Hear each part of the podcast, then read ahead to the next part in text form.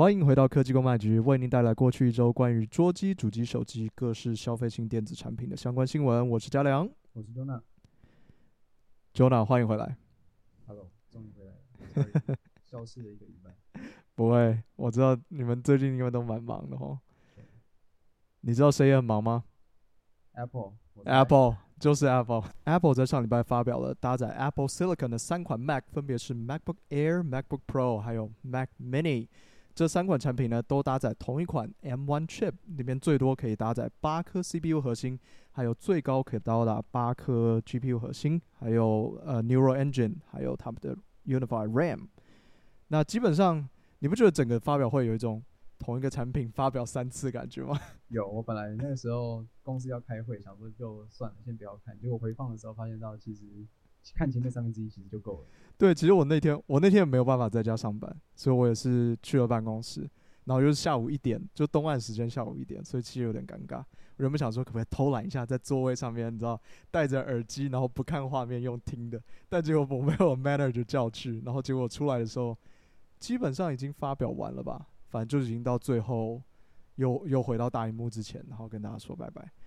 但我就回去，我就想说我看一下 Twitter 好，看一下大家的反应怎么样。就发现大家看起来都觉得有点无聊，好像对，蛮没新闻。对，应该说这个发表会的重点全部都是 Apple Silicon，因为它的这些 Mac 上面的呃，你说外观设计啊，还有其他的硬体方面，其实并没有什么更新。那我觉得其实这些东西你其实在五个月之前就可以直接告诉我们啊，为什么好像特别在？十一月年底开一个特别的发表会，然后跟我们讲一些你 原本就其实我们早就知道的东西。说真的，对，我觉得其实部分是他们想要一直 maintain 这个这个兴奋度。呃，这个 hype，他们从九月开始发表，十月也发表，现在十一月，然后现在又有 rumor 说十二月还要再发表一个小的活动。哦，真的吗？对，他们现在有说，就是里面有一个，好像有一个。就是我好像不是 John Prosser 那种那种高层的会去透露这种新闻，但、uh. 是里面有一个不无名的，uh. 就说十二月可能 Apple 还会再推出一个 Holiday 的，uh huh. 但是我猜应该也没有到多大，顶多 AirTag 吧。如果 AirTag 十二月出来的话，我觉得蛮理想的，因为刚好接近 Holiday Season，刚好可以送。Uh huh. Air AirTag。那我觉得 AirTag 应该不会有一个自己的发表会吧？毕竟如果你，我觉得这样子，人家更没有东西讲，就是一个小东西，然后跟说哦，你东西不见，可以用这个东西找回来。但同时，Big Sur 里面大家也发现了，就是新的 macOS 里面也发现了 AirPods Studio，就是耳罩式耳机的 icon。所以看来之前 John Prosser 的的爆料是有一定的准确度的。对，而且或某种程度上面。如果 icon 都出现了，我们应该也可以期待它在接下来几个月之内会发售。但最可能，我觉得最有可能也还是可能明年三月吧。嗯，我觉得差不多。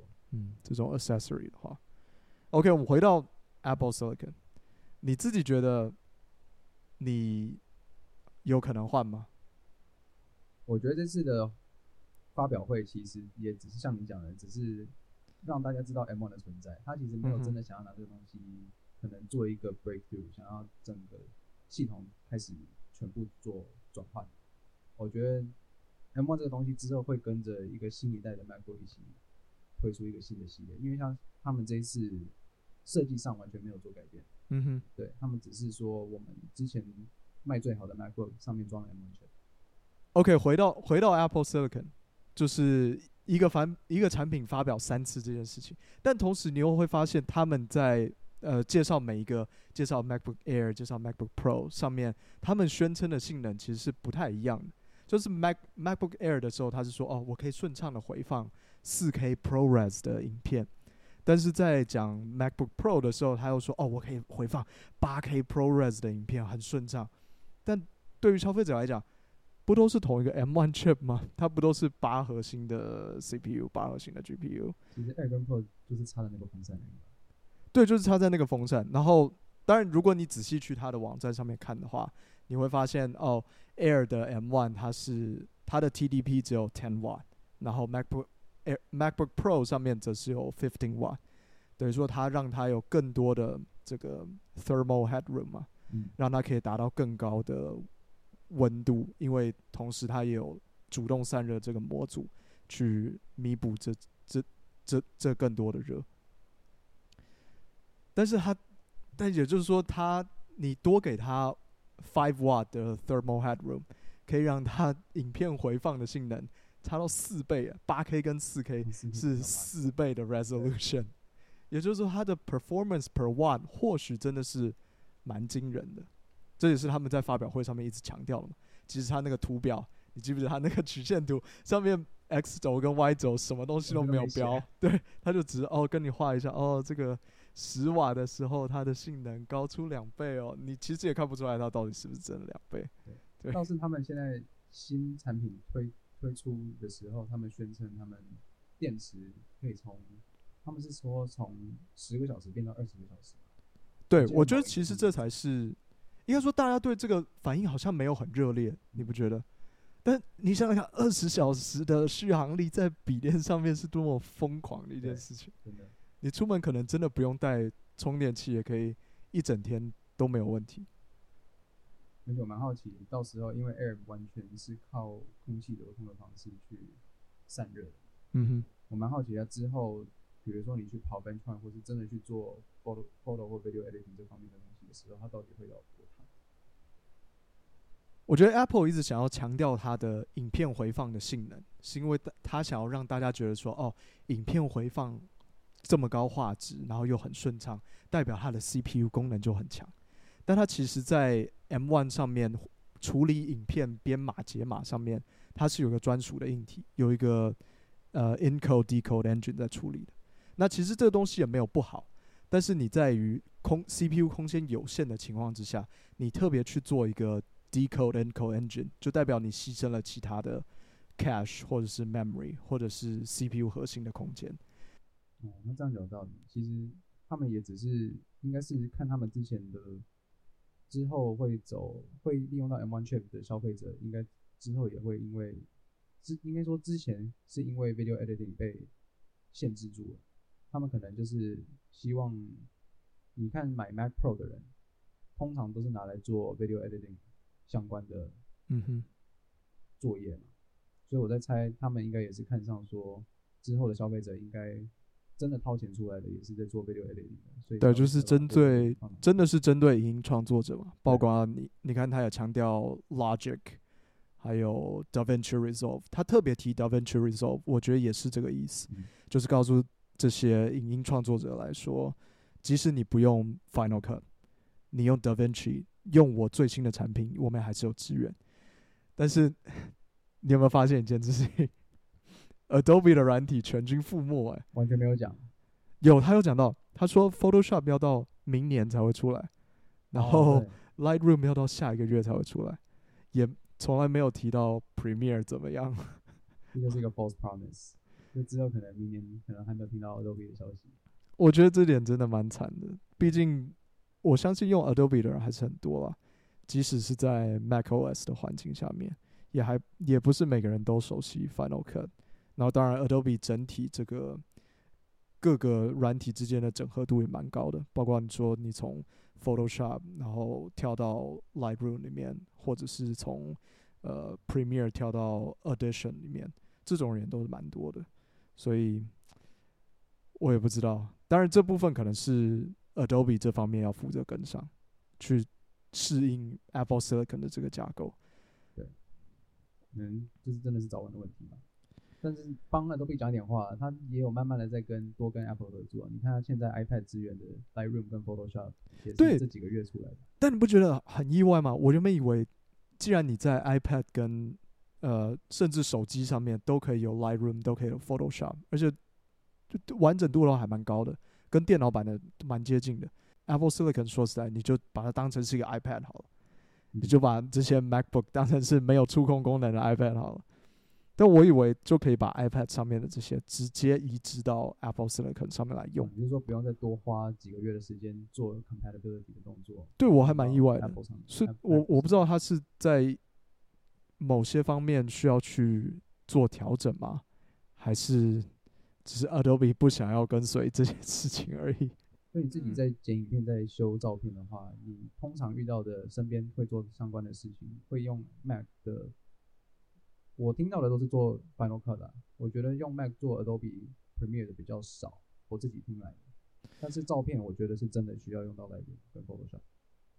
对，有我觉得照片编辑上面你比较难找到一个除了 Adobe 的软体以外的一个替代品。嗯、但是 Final Cut 内容，我是有蛮多人在用的。那 Premiere 方面也还是蛮多的，但主要原因都是因为他们可能一开始学就是学 Premiere。哦，所以从 Windows 过来的人也可以很顺的去用。对，他不用去再适应另外一个软体。嗯。但如果你一开始就是用 Mac 的人，多数他就是直接用 Final Cut。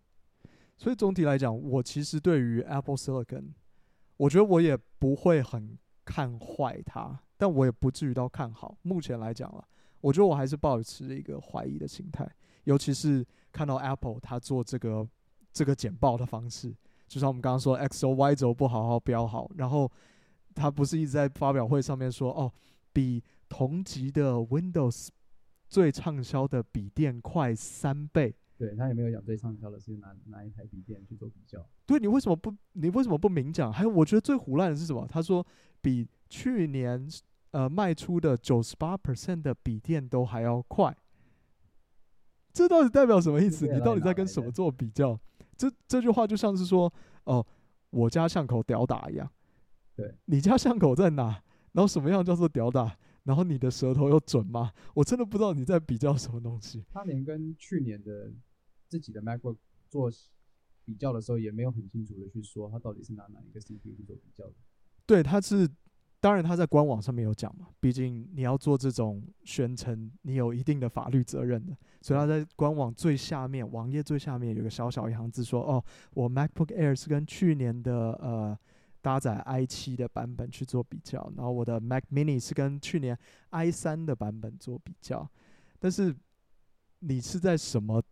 你是用 Geekbench 的的分数吗？还是你是用 Spec Per View 的分数去做比较？你到底是在你到底怎么得出这些数字的？我还真的不知道。对于我觉得，对于一个厂商来讲，他对自己的产品很有信心的时候，他绝对不会不讲他在跟什么东西做比较。像是 AMD 在台上发表 Zen 3的时候，他就直接说：“我比 Intel 的一零九零零 K 快，然后我在各个游戏里面的 FPS 是多少？那我快几个 percent？很明确嘛，直接讲出来。因为如果你只讲几倍的话，你不讲它的那个绝绝 absolute value，你只讲相对的数据的话，那我也可以说，譬如说我只有我我只有一百块的存款，但我不跟人家讲我有一百块存款，我说哦，我比我朋友。”的财产多一百倍，人家只有一块钱，对我我朋友可能只有一块钱的收的存款而已，而且别人也不知道我朋友是谁，所以我可以随便乱讲，对，也没有办法验证，所以你只你只讲几倍几倍，当然听起来很耸动，但是就即使你即使他说了我拿哦上一代的 i 七做比较，那个 i 七也是在一个散热效果非常差的情况之下的 i 七，对。对你，你也不是拿一个，比如说我跟呃呃 Dell 的 XPS 做上面搭载 i 七的版本去做比较，我觉得我也不期待 Apple 会完全搞砸，毕竟他已经完全全心全意投入了这个全这个全新的架构，那他理论上来说，他要继续赚钱，他必须要把这件事情做好，所以长期来看，我并不会看衰他在使用。ARM 的这个 CPU 在他的电脑上面这件事情，但是我对于 M1 的性能，除了影音编辑这方面，我是我是蛮怀疑的了。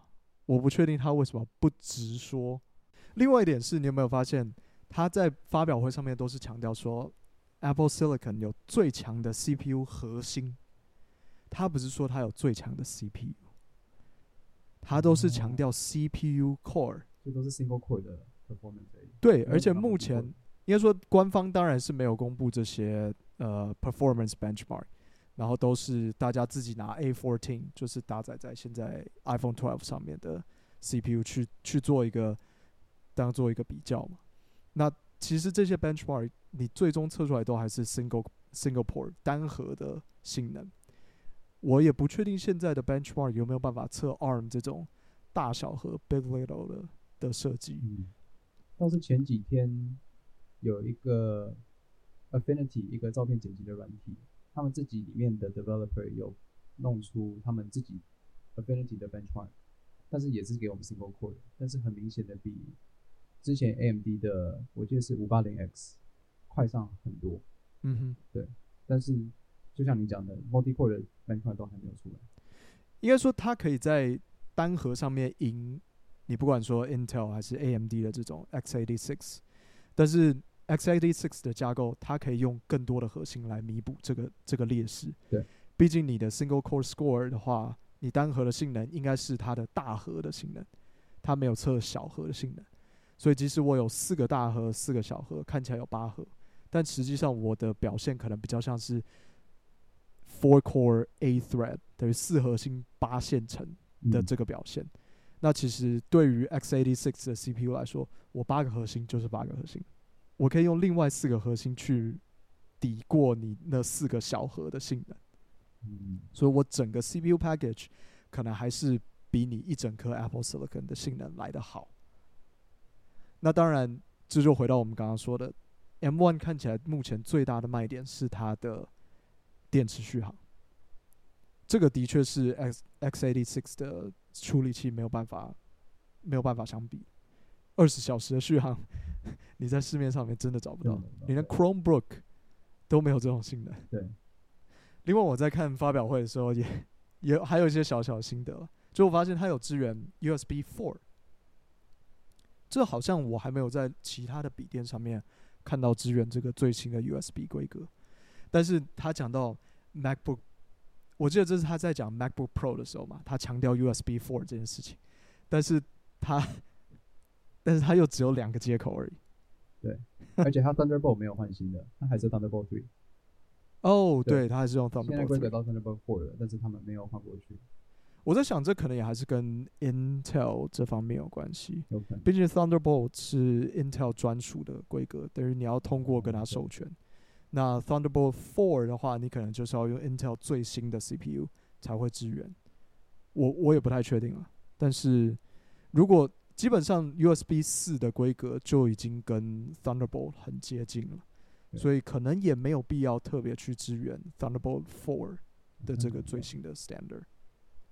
对，但是 Pro 还是只有两个接口，真的完全没有出到四个，我觉得真的没。目前我觉得真的没有什么理由去买到 MacBook Pro M1，就是你要怎么说服一个剪 8K ProRes 的的专业影音创作者去使用一个只有两个接口，然后 然后硬碟又这么小的的的十三寸笔电？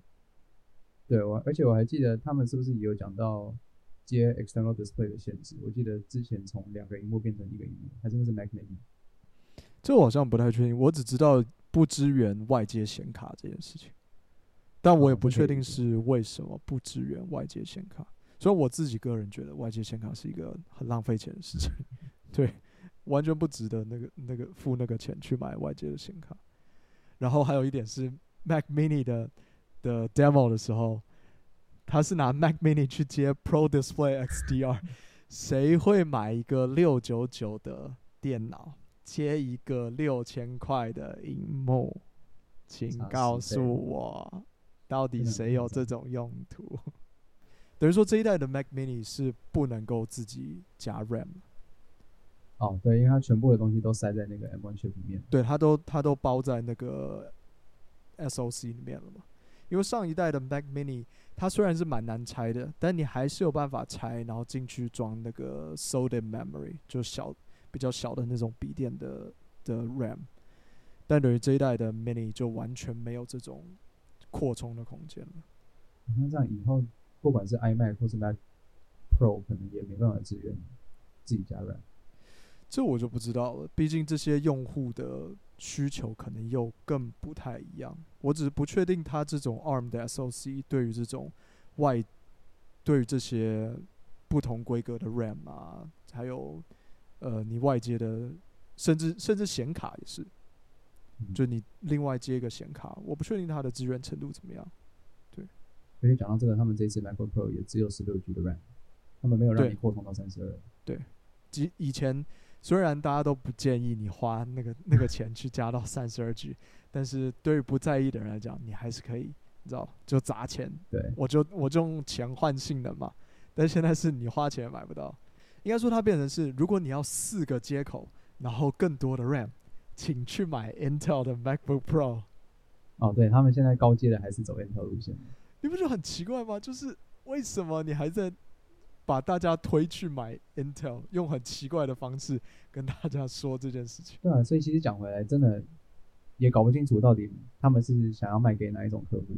因为高阶客户就继续走 Intel 了，连公司也是，应该也是目前来讲会继续用 Intel 直接换到 ARM。跟其他人之间的相容性，还有他们用的既有这些 enterprise 企业用户的软体，对，可能还是用 Intel 的架构比较多，没有那么快就可以适应 Apple Silicon 这件事情。那你觉得身边有哪一种人会去想买这次推出的三个新产品？我觉得如果你用的东西都是呃基很基础的文书处理，然后看一看影片，偶尔剪一些呃小短片啊，放在 YouTube 上面的话。那其实 Apple Silicon 你可能买 MacBook Air 还不错，毕竟它的电池续航真的蛮棒。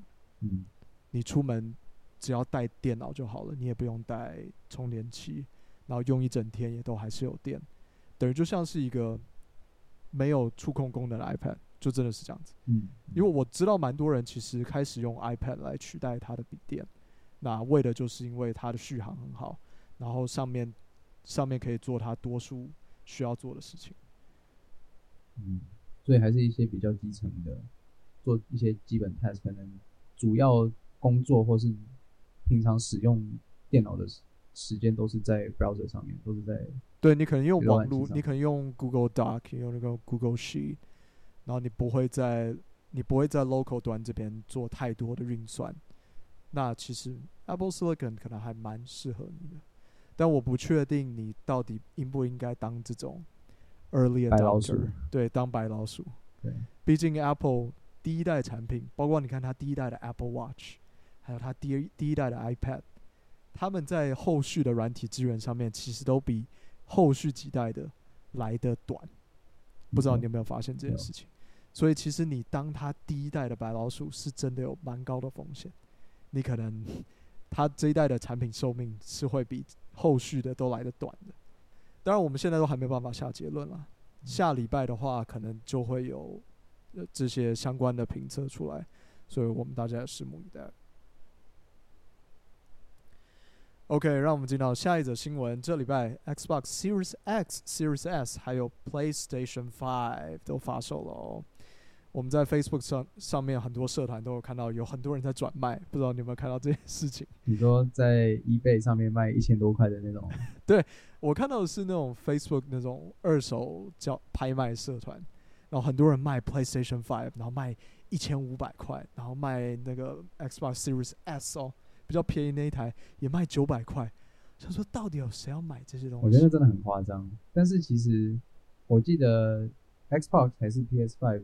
今年有说他们今年已经不会再卖了，哦，你就说他们今年已经没有库存了？对，已经没库存了。哦，就是你这样等到明年了，所以我在猜，应该很多有钱爸妈的孩子可能就是想说，反正多花个一千块嘛，让孩子开心一点。好可怕哦！因为其实我就在想，为什么大家会这么积极去抢这一代的主机？毕竟今年新主机发售的时候，并没有新游戏，并没有太多的新游戏跟着发售，尤其在 Xbox 这边。你因为你 Halo Infinite 被延后，也不知道到什么时候。然后 PlayStation 这边，你其实也大概就是对，就是蜘蛛人 Spider-Man Miles Morales。但那个其实比较像是 DLC，比较不像是一个完整游戏。因为我已经看完 Gameplay 了，它大概五个小时左右就可以玩完这个游戏。然后当然还有呃 Demon Soul 的重置版，但是我也不知道重置版这个东西能够吸引多少的。新的玩家去想要赶快买一台，不值得今年花个一千块去为了玩一个 Souls。对，但其实最近 Phil Spencer 就是 Xbox 的这个负责人，他就有出来，他在一个访问里面就有讲，他说今年主机的销量是由供应由 supply 来决定，而不是由游戏来决定。他觉得明年的二零二一年的这个 holiday season 才会是取决于游戏，因为到那个时候你的供应就比较稳定了，然后想要买的人基本上都已经买到了。那对于还在决定两款主机之间要买哪一款的人，他可能真的就是看哪边的游戏比较吸引人，所以那个时候游戏可能才会是比较重要的这个。决定的因素。嗯，其实这一代的主机我觉得蛮有趣的，两款的。其实这一代的主机蛮有趣的，它应该算是硬体规格方面离 PC 最接近的一次。因为上一次发生这件事情，其实是在 Xbox 第一代的 Xbox，那它里面的 CPU 是用 Intel 的 CPU，那个时候的呃 PlayStation 是 PlayStation Two。那它里面用的 Emotion Engine 是 MIPS 的架构，然后到后来 Xbox 三六零，然后 PS 三上面，你猜它是用什么什么处理器？处理器哦，对，这我还不知道。他那个时候其实是用 IBM，两家都是用 IBM 的 Power 的处理器，你没想到吧？我们竟然曾经都拥有过 IBM 的处理器，而且还是拿来玩游戏，而不是拿来处理一些什么 文书处理的东西。其实上一代 Xbox One 还有 PS4 也都是用 AMD 的处理器，但是我们平常日常生活中其实接触不到。直到现在这一代，它都是用 Zen 2还有 RDNA 2的架构。那两款主机上面都是有八核心的 Zen 2 Zen 2 CPU，GPU 方面也都是 RDNA 2的架构。当然，Xbox 这边有五十二个核心，然后 PlayStation 这边只有三十六个核心。我觉得这里蛮蛮有趣的。我觉得从一个对可能对这些东西比较没那么熟悉的顾客来讲，我会看到五十二 versus 三十六，我觉得真的差很多。那你觉得有差有差到那么多吗？其实 console war 这件事情在很久以前，在任天堂还有 Sega 的时候就已经就已经是这样子了。大家会比较之间彼此之间的硬体规格，看谁比较强，然后各边的粉丝都会拿这个来说嘴。那其实这一代，如果你看账面上来说，的确，Xbox 的硬体规格好像是比 PlayStation 来得漂亮，尤其是在 GPU 方面，毕竟它的核心就是比较多嘛。但如果你仔细去看，他们在 RAM 的数量是一样的，然后 PlayStation 的 SSD 速度其实是比 Xbox 来得快的。那这一代 SSD 的亮点是，它真的去利用它这很快的速度，然后可以把 SSD 等于当做另外一个 RAM 来使用。当然，它的频宽没有 GDDR6 这么快。它可能比较接近 DDR2 的这个速度，但你就会发现，为什么 Xbox 的等于说核心数比较多，但是它的频宽又比较慢？这样子它真的有办法完全发挥它的性能吗？那等于其实两个两边应该是差不多的。如果是真的去跑同样的游戏出来的话，因为 Xbox 的频宽没有 PS5 那么那么好。我觉得 Microsoft 之所以塞这么多硬体在 Xbox 里面，是因为它同时会把这个 APU 也放在它的 xCloud 伺服器里面使用。你刚刚讲的 xCloud 是？xCloud 是它的游戏串流服务，等于是说你像是 Netflix for gaming，所以跟 Google Stadia 那个意思。对，你等于是透过线上连线虚拟主机这样子方式去玩玩游戏，你等于不是在你呃你自己的电脑上面跑这些运算。那在这种情况下，xCloud 它其实是标榜一零八零 P 的游戏，它不像是 Series X 上面标榜四 K 或者 Series S 可以跑一四四零 P 的游戏。那它可以把这个 APU 分成两块，等于说一个玩家可以拿到四个 CPU 核心，然后二十六个 GPU 的核心。你与其说它把 Xbox 的 APU 放到伺服器里面来使用，不如说他把伺服器的 A APU 放到 Xbox 里面来给你，对，所以它才会看起来好像是好像有这么多的核心，但是不知道为什么你的你的记忆体频宽又比 PlayStation 来的小。而为什么我们要讨论主机的规格？因为其实大家以前这种 PC 玩家都会去嘲笑这些用主机的人嘛。就觉得你们是乡巴佬，你们很可怜，游戏都只有三十格、二十四格而已，但是我们 PC Master Race 可以跑到一百二十格，好像很看不起这些主机玩家。然后主机玩家其实这些人也可能不太在乎这些规格，说实在，你去跟一个最买了 PS PS Five 的人说，哦，你里面有三十六个 compute unit，啊，你用的是 RDNA two 的显卡，他们可能是一头雾水，他不知道你在讲什么东西。他们可能就是。其实他们可能也就是不太在乎这些东西，所以才会选择去买主机。他们想要就买一个东西放在家里就可以直接玩。对，我直接一打开，然后接上电，我就可以直接玩游戏了。我懒得去做这些研究，然后选择我的硬体，然后自己组起来。所以，如果这些消费者都不在乎这些硬体，为什么我们要讨论这些硬体？其实这就回到我们第一点讲的，它的硬体规格跟 PC 是很接近的。那我觉得它其实对于 PC 用户也是可以带来蛮多的好处的。就像是 SSD 这件事情，我们都会说哦，PCIe Gen 4多快，但是你在游戏方面的体验，或甚至你在剪片方面，你可能都不会真的体会到 Gen 3跟 Gen 4之间的差别，除非你一直呃复制很多的档案，你一直在写入硬碟的人，你才会体会到这个这么快的速度带来的好处。那在主机方面，他们就用这个 SSD 来当过另外一个 RAM 来使用。那我们接下来就看到了。Microsoft 也宣布了 Direct Storage 这个 API，也就是说之后我们在 PC 上面也可以用我们的 SSD 来当做 RAM 来使用。然后另外一点是对 AMD 的影响，现在所有游戏都是在 AMD 的架构之下做开发做调整。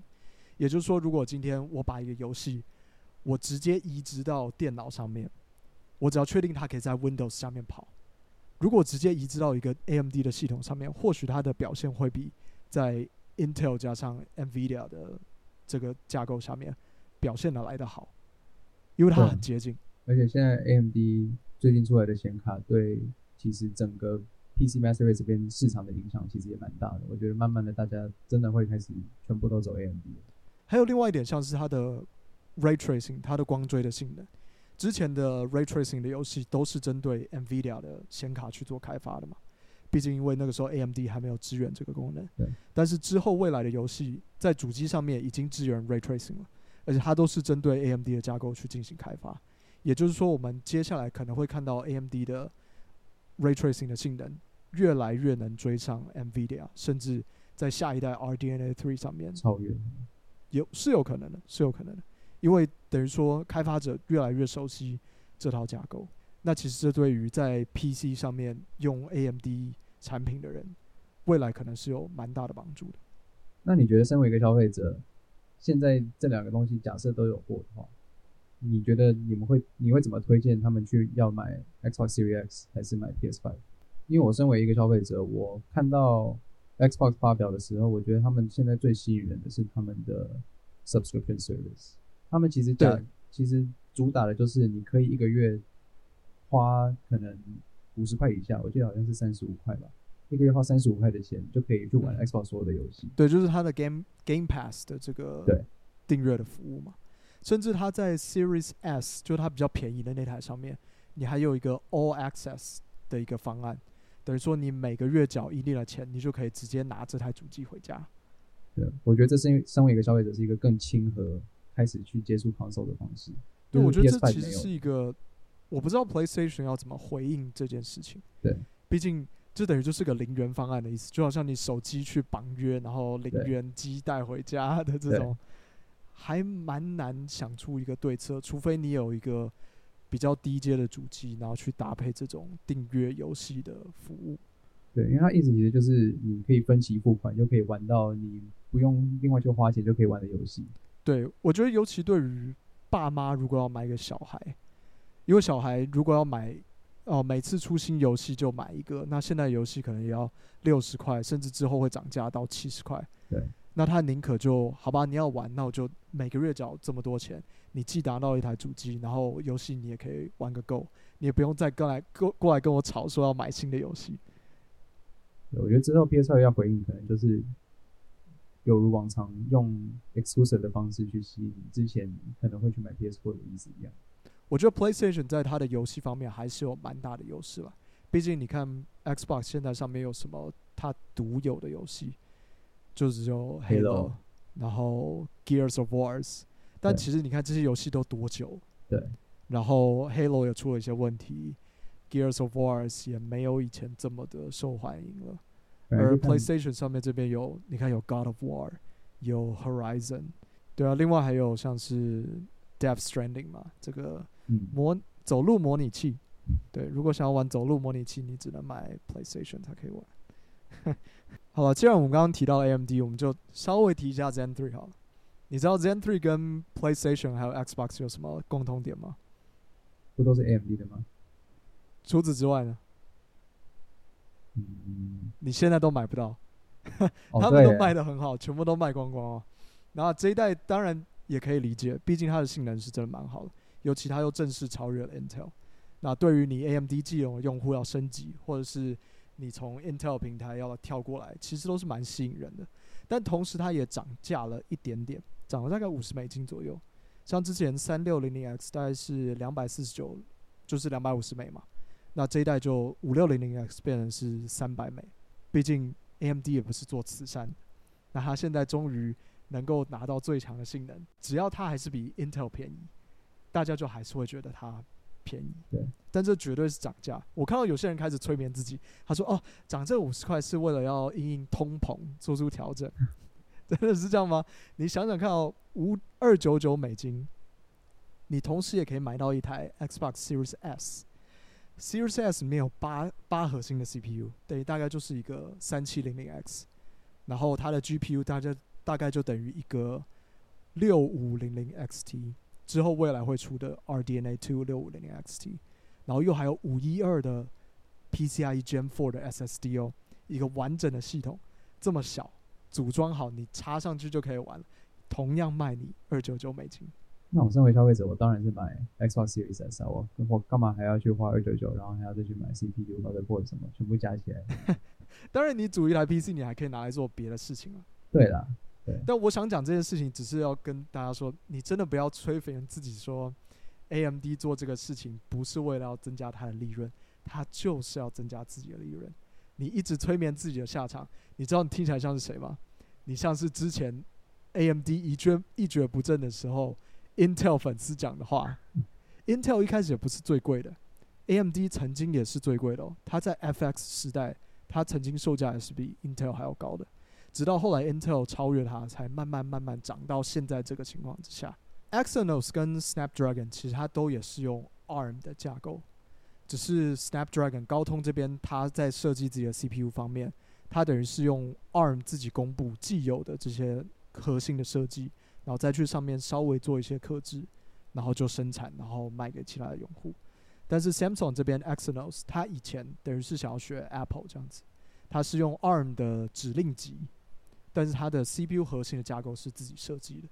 但在以前，大家其实是很讨厌 Exynos 的，因为它要么性能不太好，要么它的电池续航不太好。要么两个都同时发生，所以其实有的地区，当你知道自己是拿到 Exynos 处理器的版本的话，它其实是会蛮蛮难过的。嗯，但 Samsung 在去年的时候，他决定开除它整个 CPU 设计的这个部门，然后也同样回去采用 ARM 自己公布的这个架构设计。那同时，他现在也公布，他要自己生产这些 Exynos 处理器，然后卖给别人。我说他自己生产，是他用自己晶圆代工厂去生产他的 Exynos 处理器，然后卖给其他这些呃其他手机厂商。那他设计设计方面来讲，他一样是跟高通网厂一样，是直接加在上面的吗？加在 ARM 上面，还是他是一样是是自己设计的，跟 Apple 一样？它也是跟 Qualcomm 一样，等于是用 ARM 自己公布的，像是它的 Cortex 啊、Mali 这些 CPU 还有 GPU 上面的设计。当然，我相信应该还是会再做一些调整啦。嗯，对，让它有更好的性能，跟高通的产品比起来的话，那其实这就会造成一个你说涟漪效应嘛。毕竟，如果 Samsung 要帮高通代工，但是他同时又做自己的产品的话，高通这边也会害怕自己的专利被他偷走。如果未来 Samsung 真的要在手机 SoC 这个市场大举进攻的话，那高通可能别无选择，他可能就会只能，对，他又回去跟他，他只能，他就只能去找 TSMC 台积电这边去做生产。也就是说，未来台积电的先进制程，它的产能又有更多人来竞争了。那我们前两集不是在讲说台积电已经手忙脚乱了，现在又再加一个高通。你想想看，这个未来多可怕！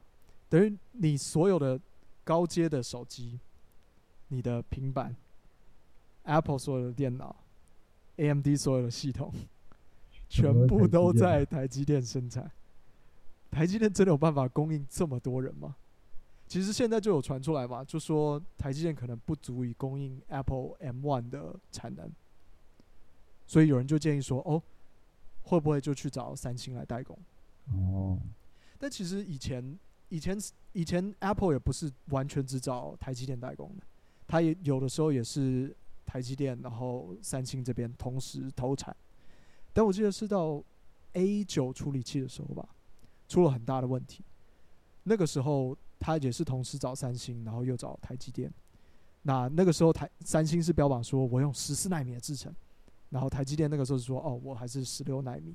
那大家就说哇，不想要拿到台积电的版本，听起来比较烂。但殊不知那一代三星的产品非常惨，出了蛮大的设计上面的问题，它制成的良率一直上不去，然后推出来的产品好像也有。过热的问题吗？我好像有印象，某一款 iPhone 之前有分说，你到底拿到的，看后面那个对对对对对代码是是三星的还是台积电？我甚至有人拆开来看，上面是写 TW 还是就退货 Korea？对对对对对对，所以就是从那之后开始，Apple 全部都给台积电代工。嗯，所以我觉得你现在要 Apple 回头把它这么先进制成的产品放到三星这边来生产。你看看 NVIDIA，你看看以前 A 九处理器，嗯，有一定的风险。对，我们每一集讲下来，发现其实我们都是又回到这边，对，我们又回到这个地方了。我们就是这个半导体的圈子其实很小，讲来讲去都还是回到同一个地方，大家都是彼此牵牵连在一起的，牵一发动全身的状况。对，你三星要决定进入手机的处理器的市场，结果。你苹果可能就会做不出它的 M1 处理器，这个趋势很恐怖。等于说，最后大家真的是全部都依赖台积电。其实大家不太乐见台积电独占整个半导体的市场，一方面是怕它独占了之后，它可以为所欲为，它可以涨价，对，通膨。那另外一方面就是，如果产能大家要互相竞争的话，要怎么分配？那最后一个问题就是。如果台积电也在研发方面发生问题的话，那大家要找谁？那整个运作会不会停下来？毕竟你看，Intel 曾经也是在制程方面非常具有优势的，台积电也是到近几年才超越 Intel，但谁知道 Intel 会卡在十四纳米上面，卡到今天。对。以上就是本周的新闻，谢谢大家的收听。有兴趣的朋友，请欢迎订阅我们节目。我们下个礼拜见，拜拜。拜拜。